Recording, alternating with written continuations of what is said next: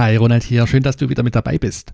Und wer mich ein bisschen genauer kennt, der weiß schon, ich denke mir ziemlich gern Dinge aus, ich mache gern Pläne, spinne, lasse mir überlegen, was in der Zukunft alles sein könnte, habe aber auf der anderen Seite manchmal Schwierigkeiten, etwas, was ich ausgedacht habe, dann auch zu beginnen und zu Ende zu führen.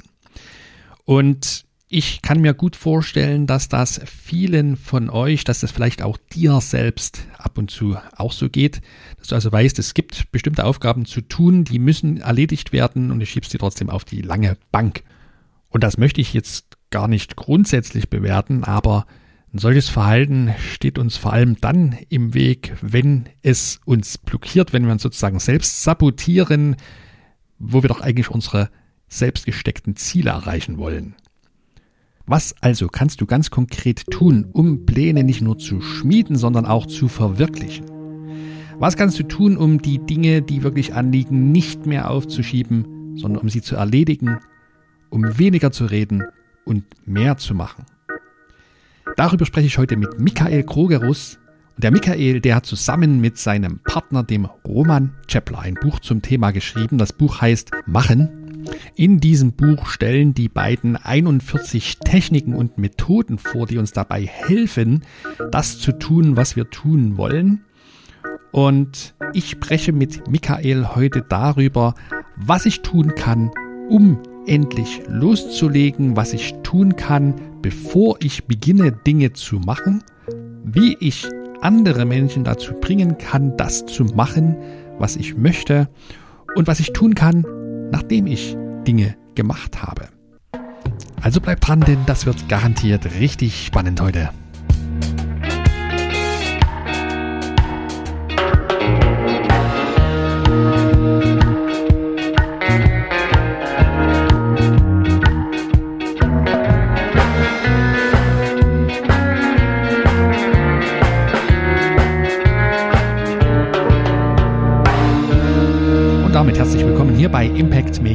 Deinem Podcast für gutes Unternehmertum. Ich freue mich riesig, dass du heute wieder eingeschaltet hast und wir legen jetzt auch gleich los mit einem spannenden Gesprächspartner mit Michael Krogerus. Michael ist Baujahr 1976. Er ist gebürtiger Finne und hat bei einem Studium in Dänemark bei den Chaos-Piloten seinen Co-Autor, den Schweizer Roman Chepler, kennengelernt. Und die beiden schreiben schon seit einigen Jahren ganz erfolgreich an Büchern über die verschiedensten Themen aus unserer Alltags- und Lebenswelt. Und dahinter steckt, glaube ich, eine unbändige Neugier der beiden Autoren, die sich immer wieder Fragen stellen über bestimmte Dinge und Phänomene, die sie selbst im Alltag und mit und an sich beobachten. So kam es zu diesem Titel machen, weil der Michael festgestellt hat, dass es immer wieder Situationen gibt, in denen es eigentlich Wichtiges zu tun gäbe, er aber stattdessen lieber E-Mails liest oder im Netz rumsurft oder irgendwas ganz anderes tut. Und warum das so ist und was man dagegen tun kann und ob man überhaupt etwas dagegen tun muss, darum geht es in diesem Buch. Und darüber sprechen wir auch heute.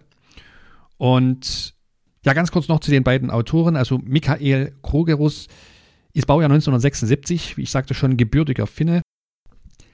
Lebt und arbeitet in der Schweiz. Im Hauptberuf ist er Journalist und gemeinsam mit seinem Co-Autor Roman Chepler schreiben die beiden eine Kolumne für ein Schweizer Magazin namens Das Magazin.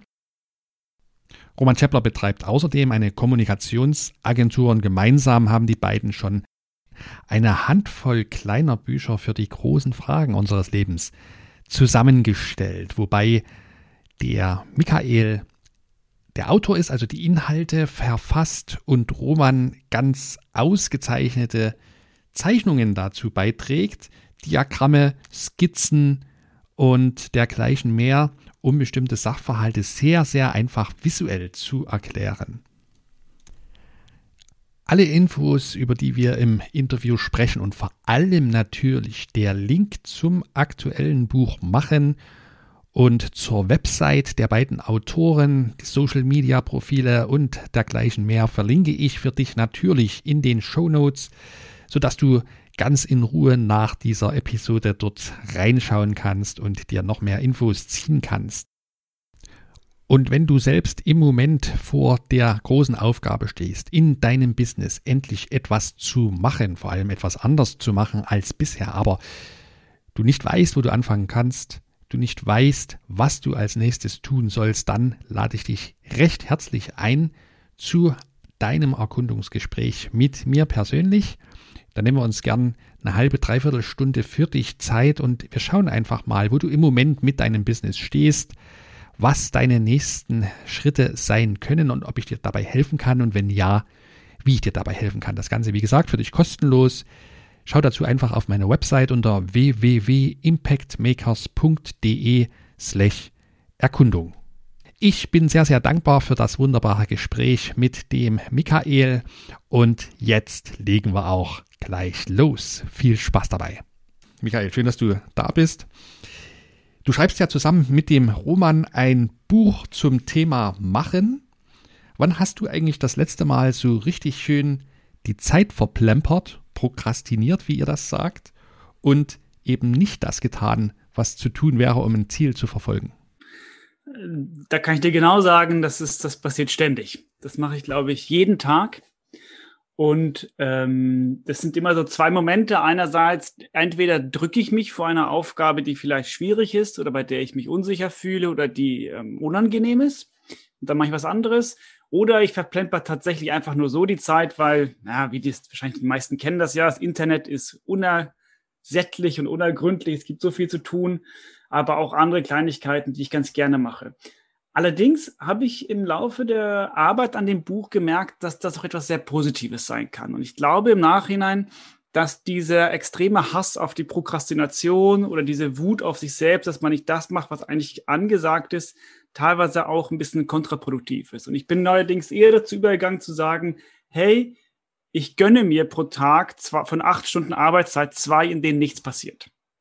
Und wenn ich die zwei erfüllt habe, bin ich fast schon happy. Das ist fast wie eine To-Do Punkte abgehakt ist, nämlich das äh, Nichtstun. Ist das ein Ergebnis auch des Schreibprozesses und des Befassens mit dem Thema zum, äh, mit dem Thema Machen oder also diese Erkenntnis, dass Nichtstun auch ganz nützlich sein kann? Ja, auf jeden Fall. Also es geht zum Beispiel zurück auf eine ähm, Forschungsarbeit von Carl Newport. Über den es in unserem Buch immer wieder geht. Das ist ein ganz spannender Forscher, finde ich, aus den USA, der sich ähm, unter anderem mit Produktivität und Arbeitsmethoden ähm, befasst, aber sich vor allem etwas angeeignet hat, das er Scheduling nennt. Und Scheduling bedeutet, dass du dir nicht nur morgens am Tag aufschreibst, was du machen musst, was ist dein, was sind ja. deine To-Dos, sondern auch, wann du sie ausführen willst und vor allem auch, wie lange du für jede Aufgabe brauchst. Und im Zuge dessen gibt es eben auch einen To-Do-Punkt und der heißt im Prinzip Blödsinn machen. Und den musst du einplanen, weil du kannst nicht acht oder wie manche vielleicht sogar zehn Stunden am Tag produktiv sein. Das eine der größten Lügen über Produktivität ist, dass du die ganze Zeit das durchhalten kannst. Deshalb lieber von vornherein sagen, du, ein Drittel des Tages wird eh nichts, dann trage ich mir gleich ein, äh, wann, wann ich das machen möchte, um auch eine Freude dran zu haben und nicht sich selbst zu quälen damit, dass ich vielleicht nicht immer das mache, was ich machen sollte. Das ist ja wirklich eine spannende Erkenntnis so aus den letzten Jahren und betrifft aus meiner Erfahrung vor allem eben so geistige Tätigkeiten am Rechner, am PC, Denkleistungen, sei es Programmieren, sei es Schreiben, sei es äh, Planen und dergleichen. Acht Stunden ist auch aus meiner Erfahrung da völlig unrealistisch und ähm, das nehmen ja auch agile Konzepte zum Beispiel auf, die von vornherein sagen, wir können nicht acht Stunden am Tag verplanen für unser Projekt. Find ja, das stimmt, aber zugleich ist es ja wichtig zu, zu merken, dass wir in unserer, ich würde mal sagen, so protestantischen Arbeitsethik ganz tief in uns drin haben, dass wir unzufrieden sind mit uns selbst, wenn wir nicht konstant irgendwas machen.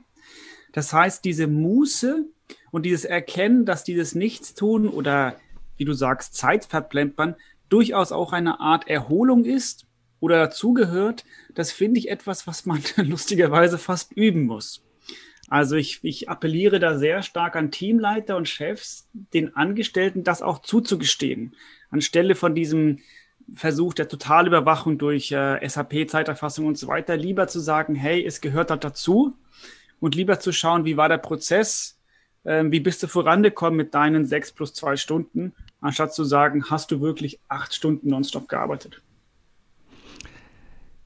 Gab es denn für dich, vielleicht auch für deinen Co-Autor, den Roman, so einen ganz konkreten Auslöser für die Idee, dass klar war, ich schreibe jetzt ein Buch zu dem Thema?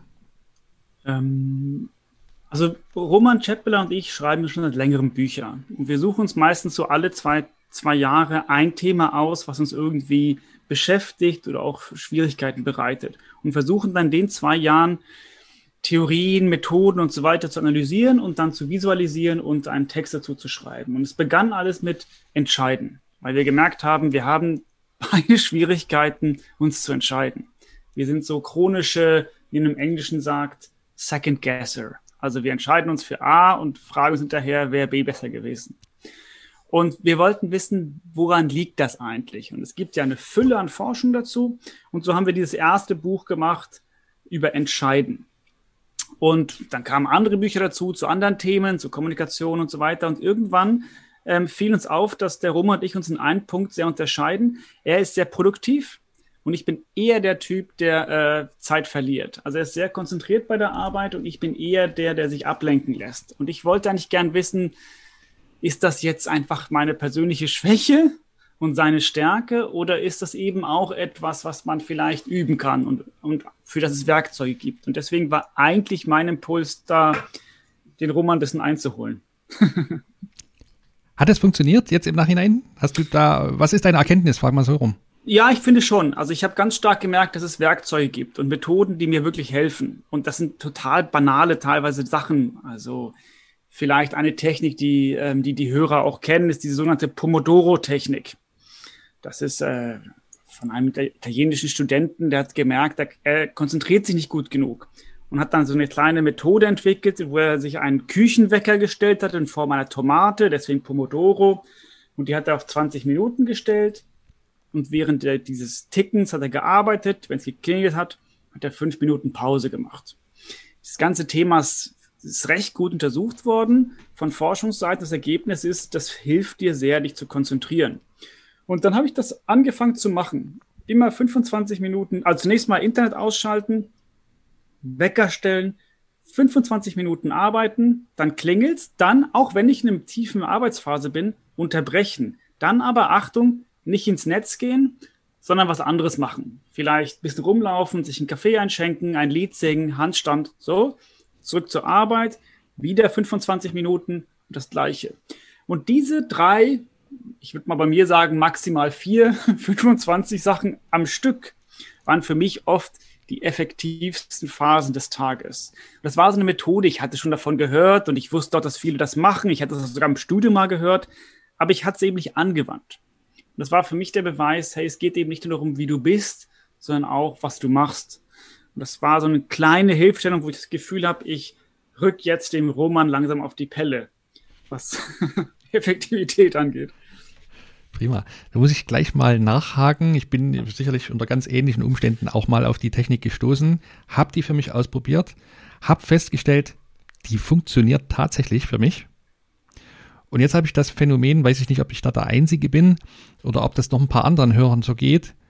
Ich mache es im Moment nicht mehr. Obwohl ich weiß, dass diese Technik für mich gut funktioniert hat, hat sich das dann irgendwie wieder ausgeschliffen, so wie sich Dinge. Ist es dann eine Frage der Gewohnheitsbildung? Wie ist deine Erfahrung damit? Ja, es ist ein sehr guter Punkt, Ronald. Und das kenne ich auch sehr gut, dass man eigentlich was beginnt, was gut ist. Stichwort alle zwei Tage joggen und auch spürt, dass es hilft, dass man Fortschritte macht und plötzlich unterbricht man es wieder. Und ähm, was ich dazu ein bisschen gelesen habe in der Forschung, das nennt sich ja im Englischen Habits, also das Aneignen von, von eigentlich ja, Routinen und Ritualen, ist es so, dass man im Prinzip sagt, du musst es 60 Mal gemacht haben. Im Durchschnitt, das ist je nach Aufgabe und Komplexität, das ist es verschieden, damit du das nicht mehr bewusst machst, sondern es einfach dazugehört. Und das Beispiel dafür ist immer Zähneputzen. Das ist ein sehr abstrakter Vorgang, aber selbst Kinder lernen das und wissen, wenn sie es abends nicht gemacht haben, dass etwas fehlt. Dann kannst du es bewusst nicht machen, aber eigentlich ist der Automatismus eher die Default Setting ist, du machst es. Und an manchen Tagen machst du es nicht. Und dafür muss man es recht lange durchziehen. Und ich habe bei diesem Pomodoro-Technik nur als Beispiel eben auch das ganz bewusst gemacht und gesagt, ich mache das mal 60 Arbeitstage nacheinander. Und nicht bloß, ich probiere es mal eine Woche.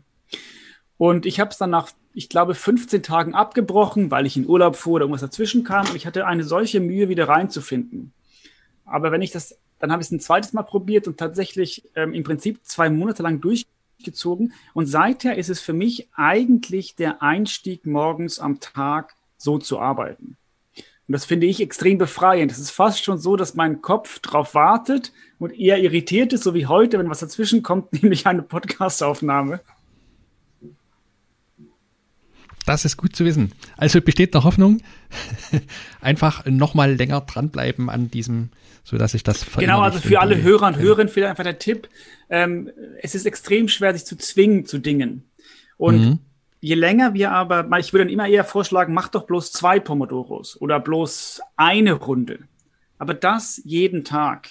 Und dann versuchen, das halt mal vier Wochen lang mal durchzuziehen. Weil dann merkt man auch, okay, ich, ich kann ja nicht alles mit der Pomodoro-Technik machen. Ich kann kein Meeting so durchziehen. Aber wenn ich bestimmte Dinge erledigen muss, kann ich mir das sagen, hey, das ist schwierig, da muss ich mich konzentrieren, da benutze die Technik. Das, was finde ich sehr hilfreich bei dieser Art der Strukturierung des Arbeitstages. Das klingt gut, starker Tipp. Also quasi die Taktik der kleinen Schritte. Beim Erlernen, wenn ich dich verstehe, richtig, äh, einer, einer neuen Technik nicht gleich zu viel wollen, sondern in kleinen Schritten, aber regelmäßig. Genau, das ist ein guter Punkt. Also ich meine, das, das ist ja dieses, ähm, wenn du gleich versuchst, den Berg zu ersteigen, dann wirkt, wirkt der einfach gigantisch vor dir. Aber wenn du einfach Schritt für Schritt machst, ist es eigentlich, merkst du, das ist einfach eine Anhäufung von vielen kleinen Schritten. Und ich finde gerade diese neuen Techniken überfordern uns manchmal auch. Also mir ging es oft so mit diesen Sachen, die ich probiert habe. Und dann war es fast hilfreich zu sagen, hey, nein, ich mache nur einen ganz kleinen Teil. Den versuche ich aber über etwas längeren Zeitraum zu, durchzuziehen. Also ein anderes Beispiel dafür, was mir sehr gefallen hat, war die Erkenntnis, dass man sich fragen muss, zu welchem Zeitpunkt am Tag machst du welche Aufgabe? Ich weiß nicht, wie es bei dir war, Ronald. Mein Tag fing immer so an. Ich setze mich an den Computer, starte den Computer hoch, nehme mir einen Kaffee und check mal die E-Mails. Und das, je nachdem, was da los war, da kannst du richtig viel Zeit ver ver ver vergeuden mit. Macht auch Spaß, ist aber ein bisschen anstrengend. Und dann habe ich gelesen, wieder bei dem Newport, dass es eigentlich nicht so schlau ist, weil E-Mails checken ist, das kannst du auch abends machen. Das ist wirklich nicht schwierig. Und man sollte eigentlich diese ersten Stunden des Tages, wo man viel Energie hat und sehr fokussiert ist und nicht so abgelenkt, für etwas sehr Schwieriges aufwenden. Also eigentlich das Unangenehmste vom Tag als erstes machen. Und das ist natürlich so ein bisschen kontraintuitiv. Hab, hab's auch noch nicht jetzt so gemeistert, muss ich sagen. Aber auch da wiederum, wenn ich es dann doch mal mache, fängt der Tag ganz gut an. Dann hast du schon mal im ersten, in der ersten Stunde was erledigt. Das leuchtet mir massiv ein und ich kann das auch von meiner Seite nur bestätigen. Äh, deswegen machen wir auch das Interview jetzt früh in den Morgenstunden, weil ich für mich selber auch festgestellt habe, dass ich früh in den Morgenstunden meine wirklich energiereiche, produktive Zeit habe. Und später am Nachmittag zum Beispiel könnte es durchaus sein, dass ich dann deinen interessanten Ausführungen nicht mehr so gut folgen kann und entsprechend nicht gut die Fragen danach haken kann. Also kann ich bestätigen, funktioniert bei mir genauso und ich habe das auch, das ist im Übrigen eine Gewohnheit, die habe ich mir schon längere Zeit angeeignet, auch tatsächlich nicht nur die E-Mails früh nicht zu checken und die Kommunikation, sondern das Ganze auch nur ein, höchstens zweimal am Tag zu machen. Okay. Weil, das, weil das ausreicht. Und dann eben auch zu einer Zeit, wo das Gehirn schon nicht mehr ganz so leistungsfähig ist und schon viele Entscheidungen getroffen wurden, aber zum Nachrichtenschreiben reicht das noch. Okay, bevor wir gleich mal ein bisschen tiefer in euer neues Buch einsteigen mit dem wirklich einfachen Titel Machen. Als Autor, als Autorin, du musst auch ein bisschen für deinen Partner mitsprechen, der heute nicht dabei sein kann. Ähm, Gibt es bezüglich der Themen, mit denen ihr euch befasst, und das geht ja zum Beispiel um Produktivitätsthemen im Alltag, gibt es da ähm, eine Handvoll oder ein, zwei Bücher, die dich selbst massiv geprägt haben? Ja, da gibt es sehr, sehr viele. Also es kommen auch ständig neue dazu. Wir, wir lesen beide sehr gerne. Und es begleiten, ich weiß nicht, wie es, wie, wie, es euch geht, aber es begleiten ein Jahr Bücher über eine bestimmte Zeit. Und dann kommen wieder neue Themen und es ist, und man liest andere Bücher. Ich glaube, was ich äh, jetzt bei diesem Buch ganz interessant fand, war ein altes Buch von Alan Watts. Ich weiß nicht, ob das den Hörern noch was sagt. Alan Watts war, glaube ich, ein Religionsphilosoph oder, aber vor allem war er Zen-Buddhist. Und ähm, der hat ein Buch geschrieben, Zen-Buddhismus, ganz berühmtes Buch, so ein bisschen so ein hippieskes Buch aus den 60ern. Das hatte ich mal in meiner Jugend gelesen, fand es ein bisschen merkwürdig, klang so wie ein Buch, was, mein, was meine Eltern gern lesen würden. Jetzt habe ich das wieder gelesen und da geht es ja eigentlich um das Gegenteil von machen. Also er beschreibt eigentlich einen Zustand des, äh, eben ein, ein Zen-Zustand des Nichts. Und er hat diese eine schöne Metapher vom Gesetz der Umkehrung. Und das war etwas, also ich lese mal kurz vor, sein Gesetz der Umkehrung kann man so sagen, wenn du versuchst, auf der Oberfläche des Wassers zu bleiben, versinkst du. Wenn du jedoch zu sinken versuchst, trägt dich das Wasser.